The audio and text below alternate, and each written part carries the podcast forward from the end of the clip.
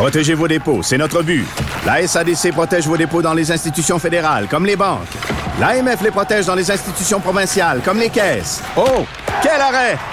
Découvrez ce qui est protégé à vos dépôts sont protégés.ca. Bon, les femmes atteintes de boulimie qui ont sept fois plus de chances de développer certains problèmes cardiovasculaires selon une récente étude publiée par le Centre de recherche du CHUM. J'en parle avec Brian Potter, cardiologue, hémodynamicien et chercheur au CHUM. Bonjour, Monsieur Potter. Bonjour. Écoutez, euh, la boulimie, c'est un trouble de l'alimentation. Euh, tout le monde le sait, mais là, euh, ce que vous avez découvert, en fait, c'est que les femmes qui sont atteintes de boulimie ont quand même des risques assez importants de développer des problématiques cardiovasculaires.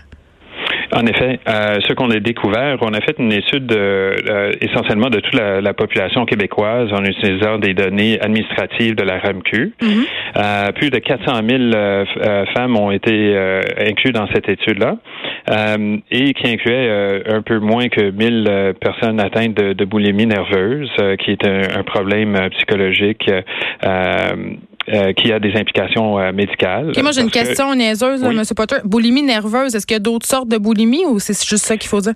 Il y a, il y a, d'autres sortes de boulimie, mais la boulimie de, laquelle on parle en général, c'est la boulimie nerveuse, qui est une diagnostic euh, psychologique précise euh, qu'on a utilisée euh, dans cette étude-là. Euh, mais essentiellement, quand les gens parlent de boulimie, c'est vraiment ça. Euh, il y a des il y a des, des, nuances pour les psychologues qui vont quand ils vont faire le diagnostic parce que ça peut être mélangé avec d'autres pathologies ou d'autres problèmes psychologiques également. Euh, donc, euh, on a fait un suivi de sur à peu près 12 ans, puis euh, c'est une des premières études qui a regardé vraiment à long terme l'impact de, de, cette maladie-là. et ce qu'on voit, c'est que quand on suit ces, ces, jeunes femmes, c'est surtout des jeunes femmes qui sont mm-hmm. atteintes, des jeunes femmes qui sont atteintes de boulimie, on les suit pendant 10-12 ans, mais en effet, il y a un risque d'événement cardiovasculaire qui est quand même assez important, 10 fois plus d'événements au total. Mais quels sont-ils? On parle de crise cardiaque? On parle d'arythmie. On, parle de crise, crise cardiaque, euh, d'autres euh, problèmes cardiovasculaires. On parle de euh, d'angine, des gens qui ont besoin de d'intervention comme une pose de stent, sans nécessairement faire de crise cardiaque, mais certainement mm. le, risque de crise cardiaque est élevé de, de 4 à 5 fois. Le risque d'avoir besoin d'une autre intervention pour un problème cardiovasculaire est de 6 à 7% L'infarctus comme tel, c'est quatre fois plus. et euh, incluant aussi un risque plus élevé de décès relié à la maladie cardiovasculaire ou décès de toute cause.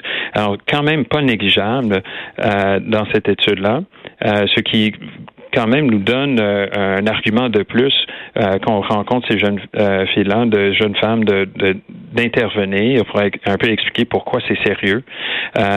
et aussi pour les médecins qui vont traiter ces gens-là, qui restent allumés à la possibilité de, des problèmes cardiovasculaires dans le futur. Mais moi, je me demande en quoi la boulimie atteint particulièrement le cœur? Pourquoi? Est-ce que vous le savez? En effet, il y a plusieurs hypothèses et le plus probable, c'est que c'est un effet qui est surtout indirect. Euh, la boulimie qui inclut des euh, euh, des comportements de, de, ce qu'on appelle des, des purges. Hyperphagie puis vomir. c'est vomi puis d'induire des diarrhées avec des médicaments, des affaires de même. ça crée tout un désordre métabolique qui va affecter entre autres le métabolisme des gras puis le cholestérol et, les lipides. et entre les épisodes de, purge, mais ils vont faire euh, ils vont faire des excès, puis ils vont prendre des repas euh, assez copieux, euh, beaucoup de fast-food qui vont affecter aussi. Fait qu'ils vont ils vont avoir un métabolisme qui va être complètement dérégulé, puis à la longue, ça, ça probablement des effets euh, pour euh, augmenter le risque de faire des dépôts de cholestérol dans les vaisseaux du cœur. Euh, Monsieur Potter, vous avez fait allusion tantôt au fait que peut-être que ça pourrait avoir un effet dissuasif sur certaines jeunes femmes atteintes de la boulimie nerveuse. En même temps, on sait que la boulimie, c'est une maladie psychologique excessivement complexe et quand on en est atteinte, il y a comme cette idée que les problèmes physiques, tu sais, l'anorexie aussi, ça peut créer des problèmes cardiaques notamment, mais c'est comme ça pouvait pas nous arriver. Est-ce que vraiment vous pensez que ça va dissuader euh, certaines jeunes femmes quand on sait à quel point c'est compliqué et complexe cette pathologie-là au niveau psychologique? C'est une très bonne question. Et en effet, l'étude qu'on a faite ici, c'est euh, avec les jeunes femmes qui ont la boulimie probablement euh, la plus sévère, c'est-à-dire qui ont eu besoin d'être hospitalisées pour leur mhm. maladie, euh, et certaines même plusieurs fois. Je pense que celles qui sont, sont hospitalisées plusieurs fois, clairement, ils ont une maladie qui est plus sévère, et donc de, de raisonner avec ces gens-là simplement, c'est probablement ça pas suffisant. Mais il y a probablement beaucoup plus de personnes qui, qui sortent pas dans les statistiques, qui ont des formes de, de la maladie qui sont moins sévères, euh, que juste une intervention du, côté de comportement, ça pourrait euh, être bénéfique. Et je pense que si la population généralement est allumée au fait que c'est pas une maladie banale, c'est pas une phase que les femmes vont passer, euh, c'est vraiment un problème puis qu'il y a besoin d'être adressé avec des professionnels. Euh, je pense qu'il y, y, a certainement une partie de ces, ces femmes-là qu'on pourrait rejoindre avec, avec cet argument-là. Euh, mais aussi, l'important, c'est de dire le médecin qui ou, le, psychologue, le psychiatre qui, qui suit ces patients-là, faut que faut assurer un suivi approprié pour qu'on attrape la maladie cardiovasculaire euh, dans une phase précoce où on peut intervenir avant qu'il y ait des dommages. Ben c'est ça, c'est un peu là où je m'en allais euh, parce que dans l'étude, on suggère aussi qu'on devrait suivre ces patientes-là différemment, qu'on devrait changer l'approche clinique. Hmm. En effet, euh, la, la, suggestion au moins, c'est qu'il faudrait étudier si ça pourrait être bénéfique. De façon générale, je pense que de sensibiliser les gens, puis on, on sait que les femmes, de façon générale, euh, euh sont sous-estimées dans leur potentiel d'avoir des problèmes cardiovasculaires. Pourquoi? Alors, si, euh, euh, de façon, je pense, un biais historique que les femmes traditionnellement avaient moins de maladies cardiovasculaires. ce n'est plus vrai et il, il, existe des des mœurs où les, médecins apprennent que les femmes présentent différemment, ce qui n'est pas vraiment vrai. Euh, mais euh, il y, a, un biais qui existe dans le système médical qui fait en sorte que les gens pensent que les femmes sont moins euh, ont moins de chances d'avoir la maladie cardiovasculaire. Et c'est pas vraiment vrai. Ils vont avoir la maladie cardiovasculaire, mais peut-être pas aussi jeunes que les hommes, mm. mais ils sont tout aussi sensibles. Et euh, depuis que les femmes fument autant que les hommes et qui, qui ont, euh, ont, ont, des, euh, des vies professionnelles aussi stressantes que les hommes, on voit que les femmes sont tout aussi atteintes de la maladie cardiovasculaire. Mm. Euh, et je pense que le, tout ce qu'on peut faire à travers cette étude-là et toutes les autres études et des campagnes de sensibilisation pour sensibiliser mes collègues au fait que les femmes sont tout aussi à risque et certaines femmes en particulier, les femmes avec une boulimie nerveuse pourraient avoir euh, besoin d'un suivi plus rapproché, ou quand les, ces femmes-là vont manifester des symptômes qui sont pas tout à fait classiques d'une maladie cardiaque, qu'on considère au moins la possibilité d'une maladie cardiaque, puis on l'investigue comme on devrait. Bien, je profite de vous, euh, Monsieur Potter, digressons un peu euh, de cette étude. Parlons parce que je, je, trouve ça quand même intéressant ce que vous m'avez dit sur le billet euh, historique concernant les femmes et les maladies cardiovasculaires.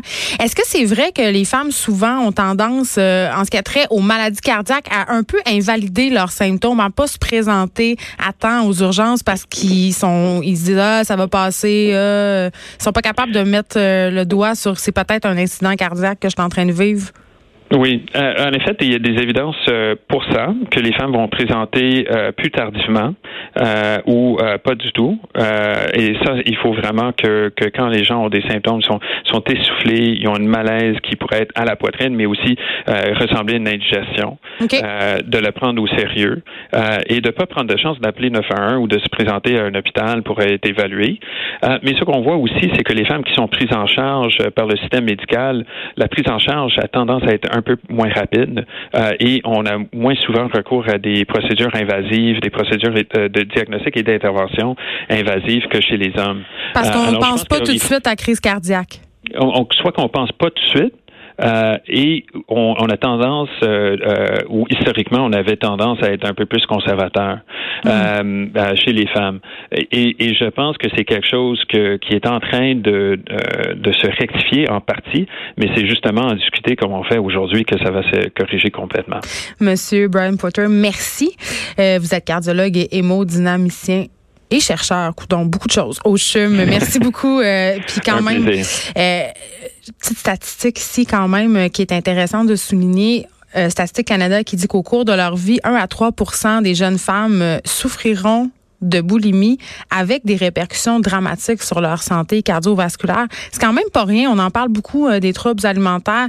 Malheureusement, et on en voit de plus en plus. On, veut pas mettre ça sur le dos des médias sociaux, mais c'est quand même euh, difficile de pas faire un rapprochement. On est dans une culture de l'image, on est dans une culture où on se compare de plus en plus. Puis quand on parle de boulimie, on est aussi dans une culture où il y a une, opulence alimentaire, beaucoup de privation et parfois ça peut donner lieu à des épisodes d'hyperphagie. Moi, j'avais une, une amie très très, très, très près de moi qui souffrait de boulimie, puis j'avais de la misère à comprendre. Je, disais, Colin, comment tu es capable d'ingérer tout ça? Puis euh, pour les plus vieux, vous vous rappellerez de cette euh, dramatique... Euh, de Jeannette Bertrand là où on avait une fille boulimique puis ça m'avait vraiment traumatisée elle mangeait des beignes les chips elle mangeait les packs de crème glacée toute une shot puis après ça elle allait vomir mais c'est vraiment c'est un désordre mental c'est incontrôlable et ça a l'air très spécial à dire mais mon ami m'avait expliqué que manger ça l'apaisait sais, que quand elle mangeait, quand elle faisait une crise d'hyperphagie, l'espace d'un moment, elle oubliait vraiment tous ses problèmes, puis